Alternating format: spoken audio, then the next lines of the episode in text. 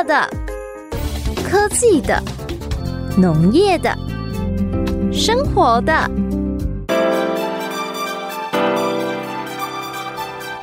欢迎收听《快乐农播课》。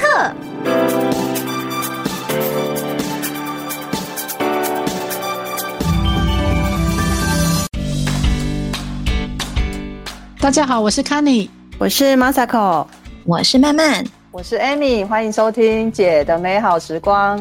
哎，我今天早上去市场买了很厉害的东西哦，因为我想说，嗯，梅隆先生啊，他忙了将近好几个月嘛，已经都六六个月、八个月了，他现在终于要休耕了，所以我想说，我就买了蚵仔，想说给他补一下。你知道男生吃蚵仔不错呢，所以。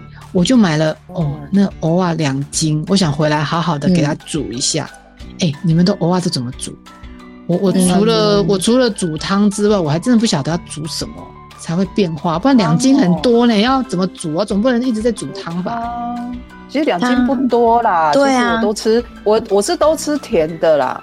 甜的我觉得不错，嗯，对啊，哦，甜的，哎，真的，对啊，对啊，我觉得甜的就很厉害了，然后不然就是可以把它用那个麦芽糖蜜一蜜也不错。什么东西？对啊，咸粥也 OK 啊。干嘛？你们云林人好奇怪哦，吃甜的。不然你有时候，对啊，不是，我没有吃过甜的呢，这是还可以做做成冰啊，也很好吃啊，对啊，做成冰也很好吃啊，做成冰。现在天气冷了，有时候我会炸一下放到火锅里面去。哦，对对啊，有啦，那个真的很香哦。炸蚵啊 OK 啦，蚵仔酥我很喜欢，可是蚵仔酥我在家我不敢做。可是甜的跟蜜什么东西，这个很恶心呢。不是啊，市场上不是很很常见吗？蜜蜜又可以放在冰上面，这样很好吃哦。你搓冰不会加吗？冷冻的，不是你搓冰去不会加吗？没有啦，人家在加蚵仔的啦，你们家对啊，好不好？冰上面也有藕泥啊，怎么会没有？对啊，很好吃啊，对啊。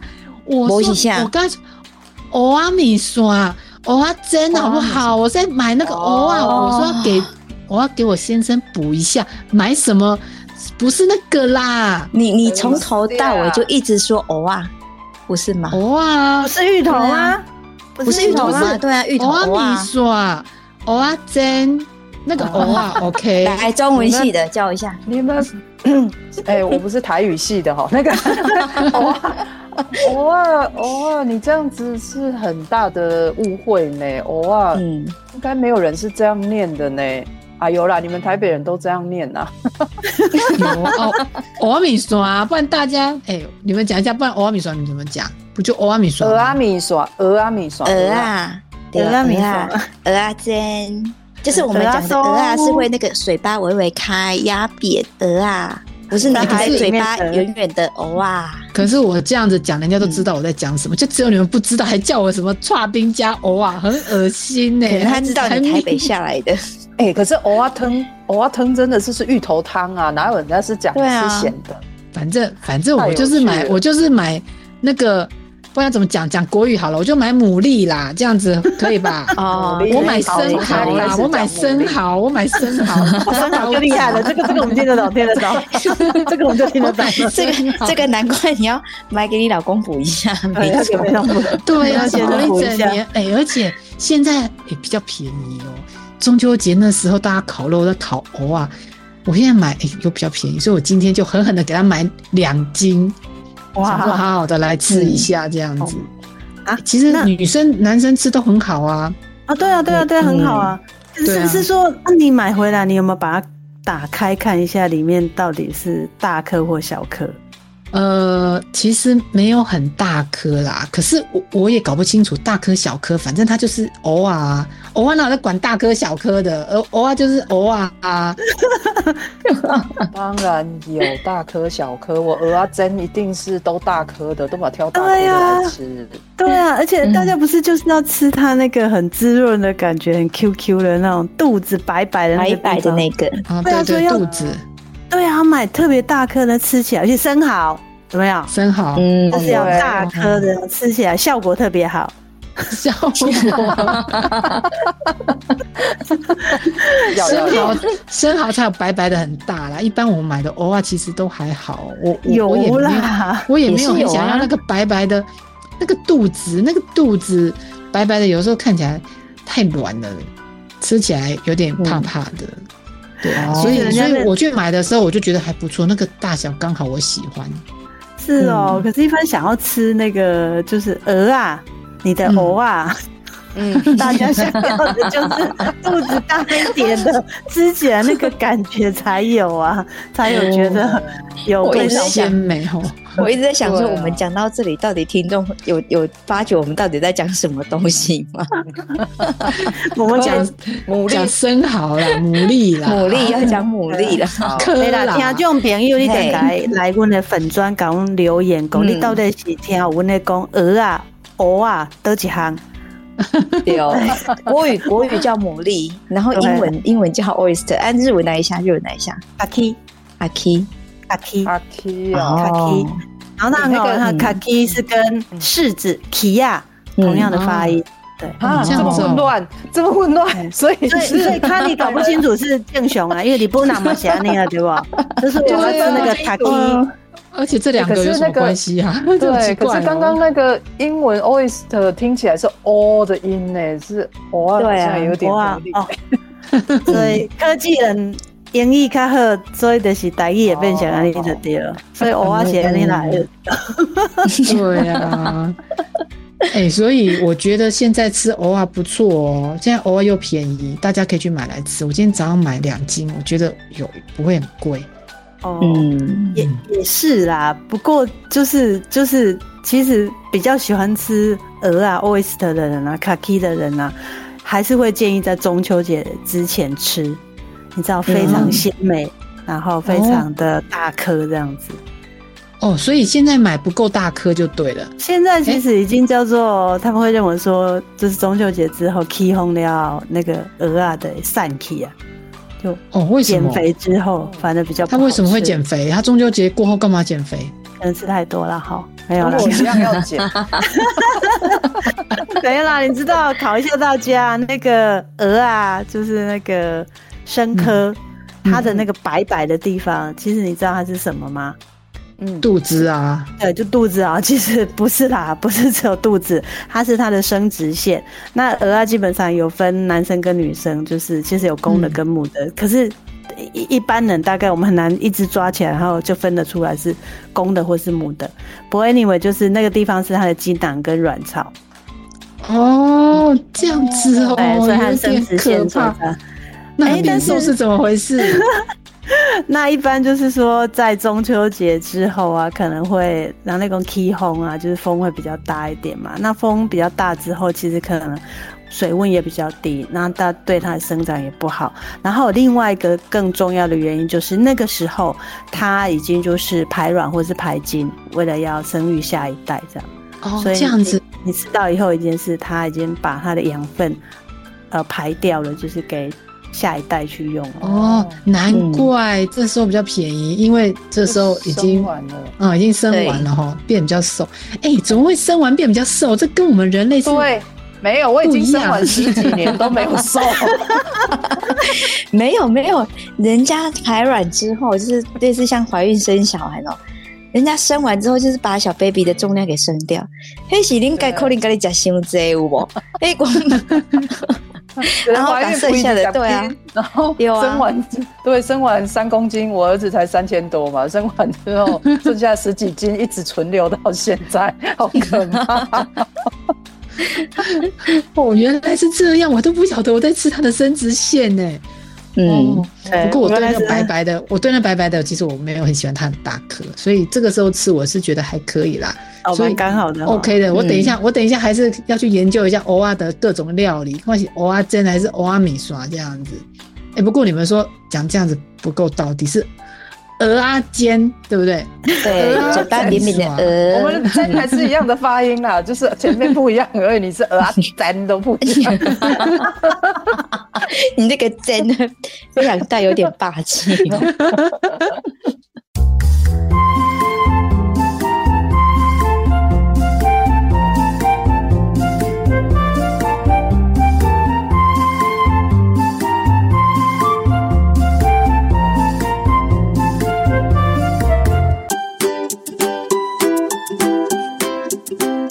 那你，你鹅啊跟鹅啊都分不清楚，我可以原谅你。但是你知道吗？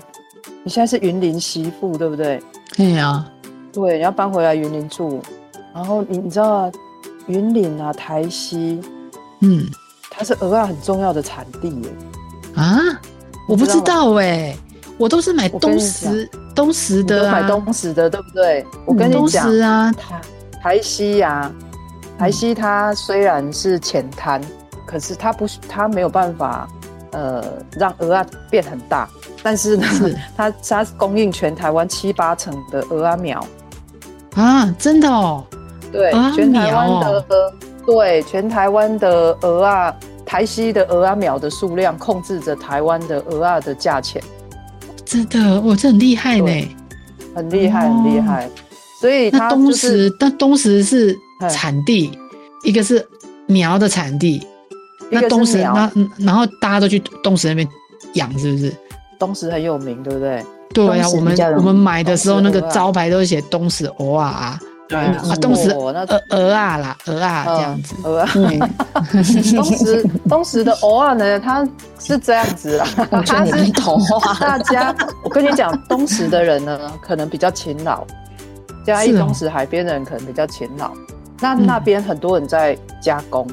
就是在那边剥，就是挖，对，就是剥那个剥剥剥，对，就是开，对对对，嘿，对，就是从那，这就是大家都送去那附近，那那那几个小乡镇在那边挖，所以就是东石的鹅啊，所以它其实也不是产台湾，也不是说那里的产产鹅啊产最多啦，它它的确是主要养鹅啊的地区，但是它是因为那边剖开那个鹅啊，在那边剥那个鹅啊的人力，它是最多的。嗯、哦，这样子哦，所以即使他不是在东石养蚵啊，但是他也会送到那边去加工，嗯、去破那个那个那个壳这样子。哦、对、欸，那所以我们在市场上看到他写东石蚵啊，东石，他就是不是挖的而已，挖的，对呀、啊、对呀、啊，东石开的，东石开的，应该是说去那边加工啦，应该对，就是去那边开箱加工这样子。就是台南啊，台南啊，海边、云岭的海边、彰化的海边都有产鹅啊，但是没有人，没有那么多愿意在那边破那个的人力这样子，所以大家就把它收起来之后，就再去东石弄。哦，连那个澎湖的我都不晓得，连澎湖的都来那边处理，真的还假的？真 的，难怪到处都是东石鹅啊！其实不是他种，不是他养的啦，是在那边破的就对了，在那边加工的。哦，哎、欸，那你刚才说，原来台南啊、云林啊、彰化都有人在养哦。嗯嗯，哦，那我还真的很少听到，啊、因为我在我真的在市场看到，都以为所有全台湾的蚵仔都是从那个东石来的。哦，你不讲，我还真的不晓得。嗯，对啊，北部的那个新竹那边也有啊。哦，真的，护新竹也有养，对对对，所以只是他市场上在卖，对，只是他不会说哦，我是写新竹新竹的那个牡蛎，不会这样写。那还是就是以加工厂比较常看到的地点，就是我们会觉得比较知名的。那如果认的产量比较小的，都会集中送到那边去这样子而已。哎，我们讲过那么多食农产品啊，食物啊，好像比较少听到这样子的状况哈。把所有的农产都送到某个地方，这样子，哎，鹅啊真的很特别，嗯，对，原来是这样，对啊，因为它那个剥壳其实还蛮蛮辛苦的。之前我们大学的时候有去做一些研究，所以有去剥那个壳，嗯、然后你大概剥个两三颗，你就不会再想它动，因为可能会去刮到手，嗯，然后也被剥半天剥不开。对、哦，以前不是有一个那一首那个什么？青稞嗓，青阿青阿嫂，嗯嗯，对对对对，就是有点在怨叹说，哎，为什么别人的先生是那么好，啊，我们自己的先生就是在从事这个行业很辛苦。对，有。我小时候听这一首，我也我也谨记在心。我要嫁给那个请 C 龙。C V 龙是什么东西？西装，那首歌吗？西装的，所以你先生是穿的西装，所以你才迷上了他。对，所以告诉大家，鹅啊的比较可靠，卖鹅啊的这样。那一首歌就是说，有那个别人的老公都是穿西装的，为什么我的老公就是在卖鹅啊的？然后他就被称为卖鹅啊的嫂子。对，啊，对对对对对对，哦，对，然后就他们 剥壳很累，真的那壳真的难剥。中秋节。要烤，那很现在流行带壳的烤，你知道吗？以前的以前还没有流行，嗯、近年好多人家会这样去市场买那个带壳的，那真的很难烤，哦、然后也很难处理，都不晓得那是在，而且还搞不清楚里面到底是大颗小颗的。对，而而且我都分不清楚要哪一面是正面，因为它长得是岩石的状况嘛，就是看起来好像一颗石头。嗯、对。啊，那不然你们怎么烤？对啊，就平平那一个好放的那一面给它放着，放着放着放着这样。啊，你还知你你还知道有平的弯的，我都不知道了。不是你们那不会烤完就是干瘪瘪的吗？对啊，就是长得失败啊，烤成鹅瓜，所以烤那个只是个噱头，直接烤不好吃。哪有噱头？你你敢刻不丢饼皮啊？你看到，如果说它的那个油啊，你其实下一次仔细看，它会有一边比较平，然后一边就是比较类似有幅度的，有点像一个小山的那个形状。然后呢，你们其实是要把小山那个比较凹的那个像灯很，要把它倒过来，它是就是像反正变成下面有一点类似像这碗。在盛着它，对，那所以它里面的汤汁就会留住啊。那你们品的，当它打开之后，哎，刚好汤就从旁边流掉了，真的。对对，我每一个都烤得好干哦。啊，恁家里袂香过赶快讲，还让鹅啊打平的烤比较好，比较好放在网子上啊，对不对？对啊，这样比较好烤啊。哎，可是问题是你这样比较好放，当然比较好烤啊，也比较容易烤，烤了就干了。所以这个是还要有技术问题。真的啊！阿摩，你不要卖夯，你不要卖夯，直接把黑白开做生蚝酱。我不可以，我感觉太白太不可以呢。真假？生蚝那个不是不同的东西吗？对，台湾的不是生蚝，好不好？不是无同款的物件吗？诶，其实伊是同款的物件，只是伊两没不同。对，就是我们就是它牡蛎，我们台湾是叫蚵，那广东话就是叫蚝。嗯，哦，所以是同一个东西啊。对，那你有没有听过蚝油？有有没有？有有有。哎，对啊，它就是蚝，就是代表是牡蛎。然后呢，为什么叫生蚝？是因为那我们在国外常比较常吃到那个生的，那我们叫蚵，我们还台湾好像一般不叫生蚝，是因为我们台湾在吃都是吃熟食，所以不会吃生的。对，你不不会说，哎，一打开直接吃，对不对？我们台湾的文化习惯就是饮食习惯都是吃熟食为多，就感觉台湾的好像也不能吃生的吧？嗯，好像感觉外国对啊，吃生的好像要大颗一点才能吃生的，小颗好像没有人在吃生的吧？好像也不是这样说啦。虽然说外国他们你会觉得他们是比较大颗哦，不是讲外国的，你看伊外国人的都较多啊。对啊，为什么为什么外国都比较大？我不懂啊。比较大，他们不是连生蚝都大颗这样子，都还大。不是不是不是，这个是因为我们台湾我们的习惯是养殖不到一年就会把它收成，然后我在国外他们会养殖比较久，然后让它比较大颗的时候再把它拿来拿拿起来，就是收成起来吃。这样子哦，对，所以是养殖的习惯。所以那个牡蛎，它如果继续养，它会长大的，就对了。还是会啊，还是壳也会跟着大这样子。嗯，对。然后就是，反正就是其实有，但相对虽然说它品种上会有不同，那品种不同本来就有体型大小，可是因为我们养殖的时间也比较短，所以当然就比较小颗啊。哦，我们都很猴急啊，我们不用等一年，我们就要给它吃了。我们都喜欢吃嫩的，好不好？吃嫩的，哎，真的，中秋节之前，你们还没排排精排卵之前，特好吃。哎，对啊，其实其实蚵仔很真的好吃，而且它营养价值很高。哎，对呀，对啊，我我在喂母乳的时候，我每天都一碗，你知道吗？这这超有效的，比媲美那个。猪脚、花生猪脚，不用那花生猪脚炖老半天，哦、对，就是去叫一碗或者自己买来喝一碗汤，蚵仔汤，嗯、哦，哎，保证会很高哈、哦，对，保证你这小孩子都很饱，都喝都喝够这样子，不会喝不够。嗯、对，它营养价值也还蛮高的。然后还有就是说，嗯、因为那个 Amy 想要吃那个，就你比较缺铁嘛，然后想要吃海鲜的话，可以建议吃蚵仔。是然后它因为它的那个铁质也蛮多的。然后呢，哦、你想要帮梅弄先生补身体呢？哦，他的锌含量也是很多，要对哦，很重要，嗯、那锌很重要呢。有心，有心就有感情，好，对，对男人来说很重要。对，而且他在他在日本又被称为叫做帝王级的食品。所以你看，哦、可见它真的是营养价值高，然后他被多么重视。嗯真的帝吃了就可以当帝王，这真的很厉害。你知道那个大情圣啊？你知道有有个大情圣叫什么卡萨诺瓦的？也 听说他周游在美女之间，就是靠每天四十个生蚝，让他这样子游刃有余，东北跳，你知道吗？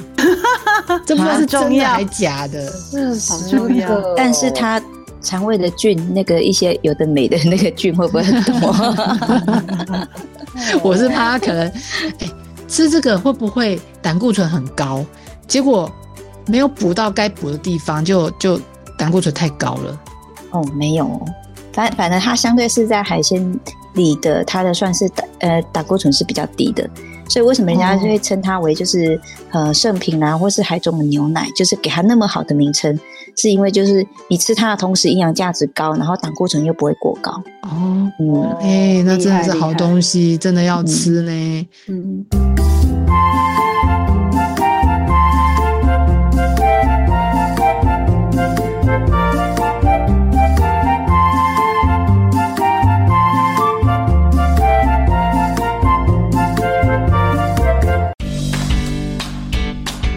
我刚才讲到那个吃生蚝交女朋友那个情圣叫卡萨诺瓦这个人，我跟你讲，这个人真的很厉害。我讲一下他的故事，你们一定不知道。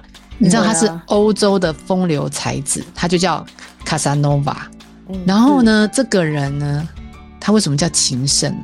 他交了几个女朋友，你知道吗？他交了一百三十二个，真假？你这么多哎！太厉害了吧！我跟你讲，你知道人风流啊？我跟你讲，他算是风流才子。为什么他风流不下流？因为他本身又是一个，他很有，他很有那个才华。他又是哲学家，又是什么冒险家，又是反正因为他是上流社会的啦，哦，所以其实他就是可以保有一点自己的风格，然后认识了这么多女生。最可怕，其实我觉得最可怕的是，他说他跟这一百三十二个女生呢。他都深爱着他们，而且都一直保持着友好关系。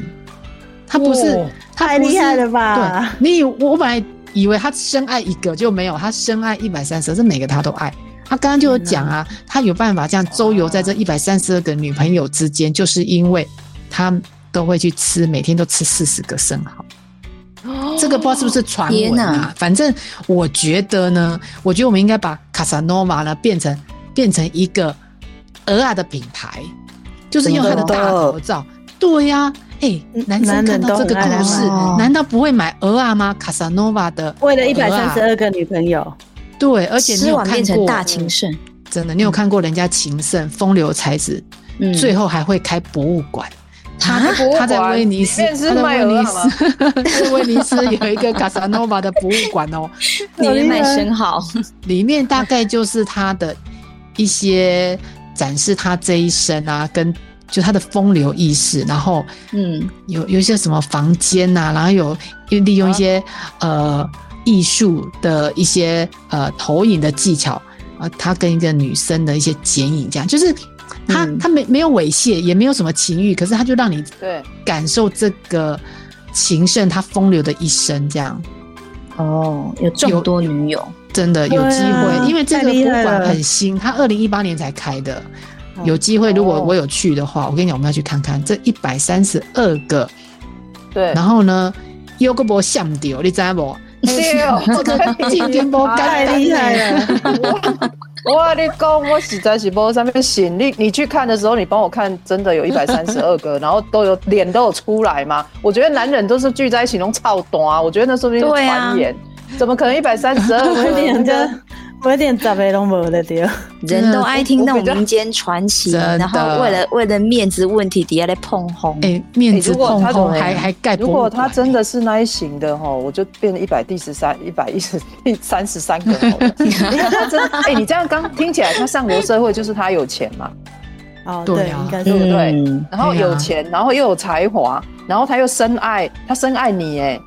他不是说他深爱一百三十二个，对，他没有因为他没有因为因为认识新的，然后他就不爱你，你看多好啊，还可以出回忆录。你看这种人真的是，他把他这个，我们应该会批判他的事情，风流的事情，然后变成一个好像也没有那么不好的事。所以其实只要靠四十个生蚝，你就可以做到。真的，你说他是不是最佳代言人？鹅啊的最佳代言人，真的好厉害吧？在蚵仔上，对，原来原来那个风流爱面子的碰轰还可以开发出另外一种商机。对，那也是蛮强的，真的。可是我跟你讲，有时候碰轰就不太好。嗯，我们台湾啊，就曾经有有有人在有人登山，然后呢，他体力他去泡温泉，在到山上野溪有温泉，有没有？结果他就在山上就 泡一泡就泡胸固啊，然后起来就晕晕的，然后他就没办法下山。然后他的朋友呢，就打电话到山下去求救。嗯，然后人家问他说啊，他。对，就问他说啊，他几几公斤这样子，然后他就说、嗯、啊，他七十七十公斤，这样一个男生，哦，蛮正常的。就说对，然后他们就想说啊，那个地方野溪嘛，就有点难走，就是要爬上爬下。嗯、他们想说好，那我们就几个人去这样，然后带带着一些东西，因为七十个人可能好处理，好吧，七十公斤的人好处理，七十、嗯、公斤，嗯，对，结果他们就上去了，结果上去到一半呢，对方又打来了。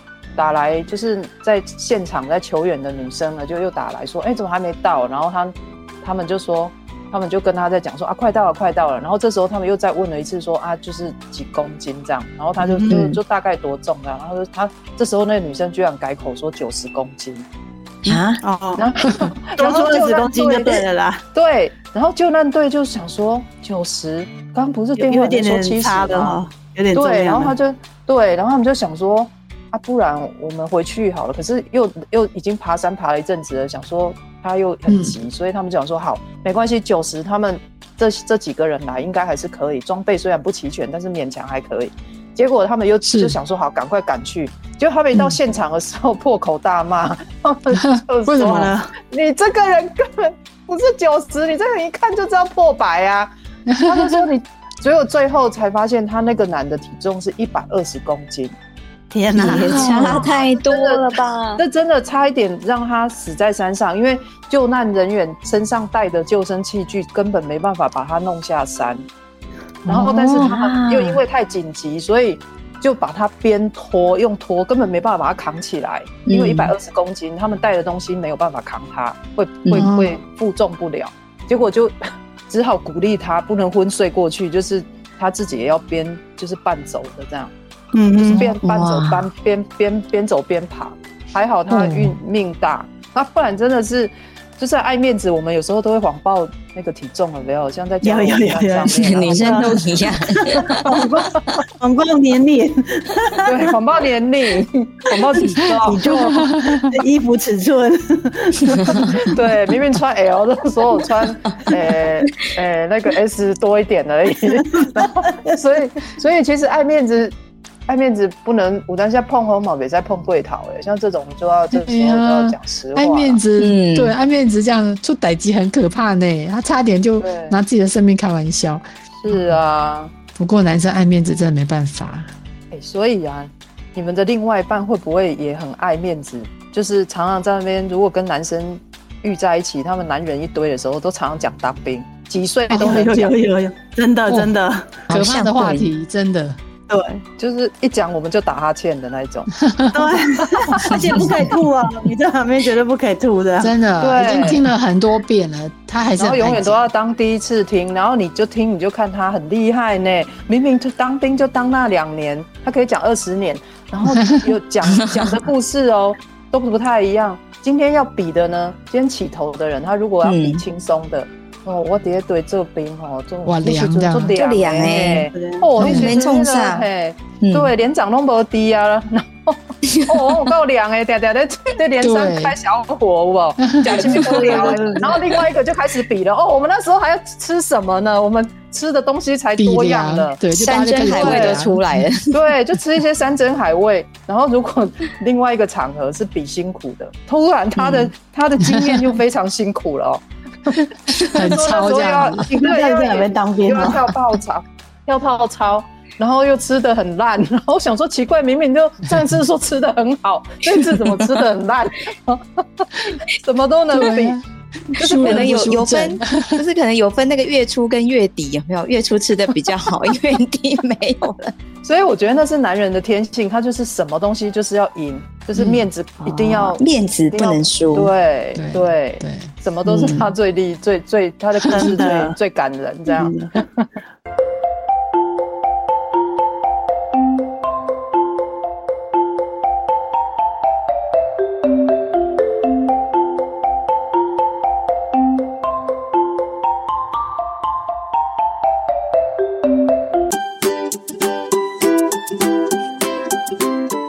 然后这个爱面子啊，我有一个心得，嗯、我觉得以前我年轻的时候啊，就是面子比较薄，那、嗯啊、我现在啊，很喜欢那种我我很欣赏那种不太不太珍惜自己面子的人呢、欸，就是他他敢自己讲真，他讲敢讲真话的，嗯。哦。对你不觉得吗？我就觉得没有那么爱面子的人，其实他很好亲近，就对了。嗯，对，你就觉得，而且他人缘都很好。对啊，对，就是他敢比较，他没有那么多的保护色，嗯、所以我又我都会觉得哇，那个人就没有框架，然后他看起来就是开开心心的，因为他什么都敢讲嘛，而且这样比较这样比较自由，你心情也比较自由，嗯、对啊，因为你就比较能够做自己。然后我就稍微研究一下，我想说，因为我是一个很 g 的人嘛，然后我就想说我应该要怎么中年之后我要改变我的形象，我就研究了一下，哦，原来有一些方法可以让你。破除你自己的那个爱面子的框架，我觉得人都会有有想要爱面子啦。哦，那他、对有那种就文章就有讲到，他就说，比如说，呃，你要开始自恋，不要太谦虚了，嗯、不要太谦虚。哦哦，是不要太谦虚。哦。OK，对，你要有一点自恋，这样。子。嗯，对，就是有自信。对，比如说亲，甚至说连亲近的人，有时候跟你开，听你在那边讲那些话的时候，他会觉得，哎、欸，你怎么好好笑？你怎么那么不要脸？这样也可以，嗯、但是亲近的啦。嗯，比如说亲很亲近，比如说你的另外一半呐、啊，还是自己家人啊，嗯、就说你讲这个话真的是太那个，就是以前你可能不会这样讲的，那你现在就敢这样子开自己的玩笑，这一种，哦、他就觉得说你就爱碰红哎呀，你 自己想的太完美了。嗯，对对对，就是比如说一类是这样，就是可以往这边。那另外一种就是，嗯、呃，比如说我敢在脸书上面，我越来越敢表示我真实的情感。哦，比如说那个人讲话，说我我以前就是会比较觉得啊，这个大家都看得到，然后所以我每次都是表达一些比较正向的，嗯，对。对。但是现在现在就是比较有喜怒哀乐啦，就是就不会那么阳光，就是难怪是永远永远都太阳光这样。对对对，难怪你现在留言越来越好笑。哦，真的哦，我跟你们学的啊，越接近人性，是不是？其实我刚刚我刚刚要影射的就是我看你们三个这样，就是是这样，要让我们解脱一下，自我解脱很自在呀，对不对？很活得很自在。我想说，哎，你们三个人缘都很好，然后我想说观察你们的特质，我就发现说，哎，你们是比较呃，比如说我刚刚讲，在脸书上面你比较容易用，就是我发现这样我人缘真的也有变好了。这样很好，我讲话好，因为那就是你，那就是你自己啊，因为那就是你呀，大家会觉得比较真实。嗯，对，真的是真实。有时候开自己玩笑，或者是就是生活中有趣的事情，我后来发现说，哎，其实有我曾经看过一句话，他说人啊，对这个世界最大最大的贡献就是你要表达你的快乐。嗯，对，你不用可以传播出去。对对对，你。不用多有功成名就，嗯、你都不需要。你只要每天让人家看到你的时候，你都是很开心的。我跟你讲，因为开开心会感染。嗯，对对对对啊！这个、嗯、这个，首先那个开心要来自于，你就不要那么爱面子。真的 真的。所以你以前太爱面子，然后把自己给用那个框架给框架住，啊、然后让面子不敢对啊，不敢亲近你。爱面子代表你很重视别人对你的看法。所以你才会想要去伪装，对，啊。对，那你如果对自己有有信心、有自信，其实你的你的不足的地方，如果你自己很满意，就是我觉得我长得漂亮，可是我自己看得很很喜欢，就你就会你会很你会对自己的不足之处也还是感觉到有信心的话，其实你就不会去在太在意别人的的评价，对你的评价。对，那你那个面子就不是那么重要。不然有时候为了要去维持那个面子，哎、欸，你要你要伪装很多事情，那不是真实的你。而且其实大家你周遭人都看得出来。嗯，爱面子，你不觉得爱面子的时候，连那男生在碰红的时候，其实我们大家都知道。可是他就这么一直演这样子，就觉得、欸、其实何苦呢？真的，哎、欸，他们也很活在自己的世界啊。不是要演 演你很累好吗？我们好歹要当一下观众。我们也要演，我们要陪着他演，真的真的很累，大家都很累。觉得大家都很累。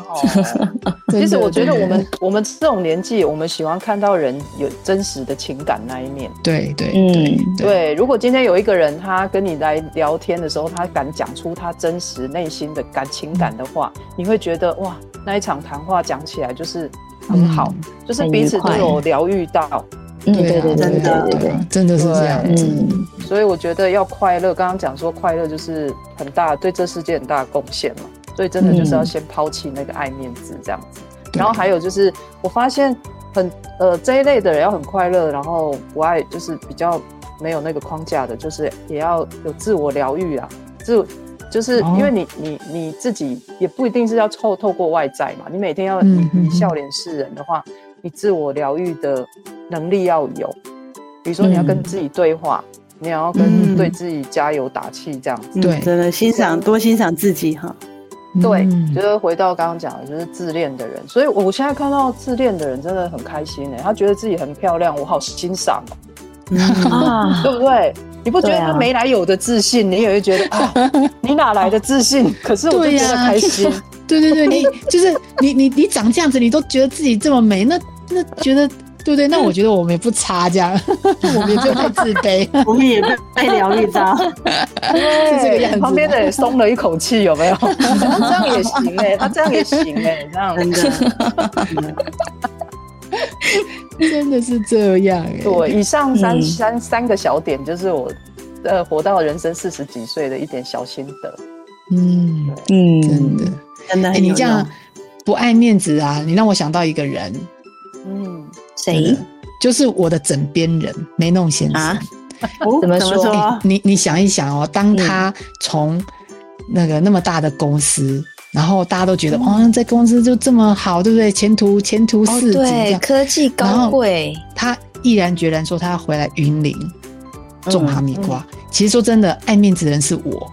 我就想说，这样以后我怎么介绍我先生的职业？我总不会说是农夫吧？以前可以说啊，我 在家的农夫。他对我以前可以介绍说他在什么地方上班，看起来好像我就是大家就哇，对，你就说你好命啊什么？哎。真的好一阵子，我会觉得爱面子的人是我，我还真的不晓得怎么去面对这事情。可是他很坦然哦，他就他不会觉得说自己好像工作工作好像，对，我觉得呢、嗯、这件事情让我学到很多，所以为什么我也我这次也可以很坦然的回到云林当云林媳妇，因为我后来发现，你一直为了要维持别人认为那个好的状态，其实很辛苦，其实你已经不快乐了。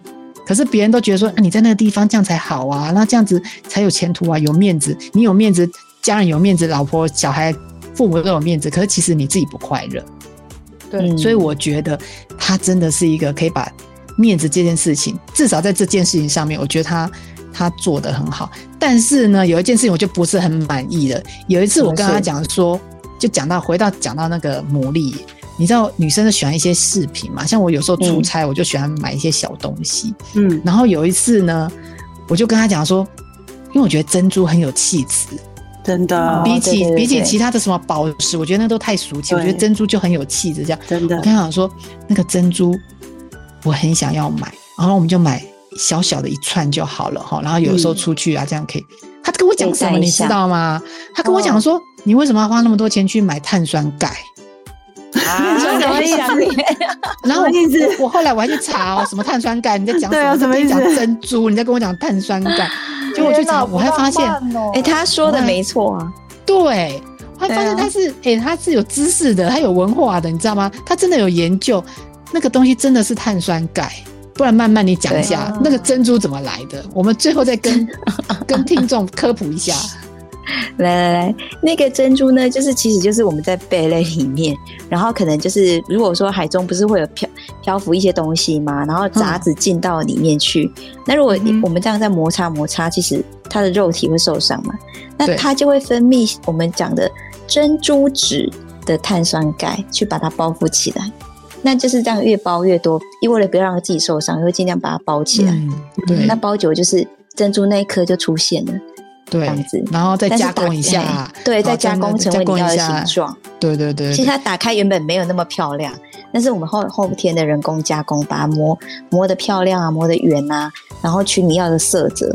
那其实它原本打开就是可能丑丑的一块，或是怎么样，然后就是对，嗯，你看，所以所以我说的也没错啦。我本来想说买那颗珍珠，想要。珍珠项链嘛，好来增加我自己的气质。嗯、可是他非要讲成碳酸钙之后，我就在想，碳酸钙怎么可以凸显我的气质呢？那个那个东西不就是石头？那、欸、是石头那哦，那整个都冷掉。他综合以上做到了两点：第一，用真实的面貌面对你；第二，他非常的自恋又自信。所以他这个，对他自恋又自信，不怕被我揍，真的。对，他是真的很做自己的人。对，没错。嗯，好啦，不过我觉得我们今天也给大家一个 idea，就是如果听众的男性朋友们，你的老婆、女朋友想要跟你要了一个珍珠项链，你就跟他讲，你不需要你的美、你的气质不需要碳酸钙来来加成，真的，你自己就散发出自信跟散发自然美，帮你省一笔钱，有没有？你看我们这个节目很不错的。嗯，我有照顾到男性朋友，太会讲了。好，那我觉得都到这把年纪了哈，真的面子不是很重要。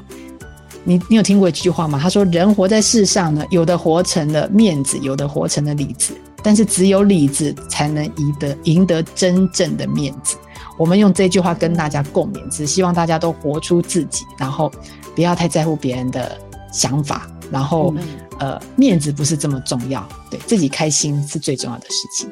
我们下个礼拜呢，我们再讨论好玩的食农议题。那我们今天就跟大家聊到这边，今天就到这里了，拜拜，拜拜。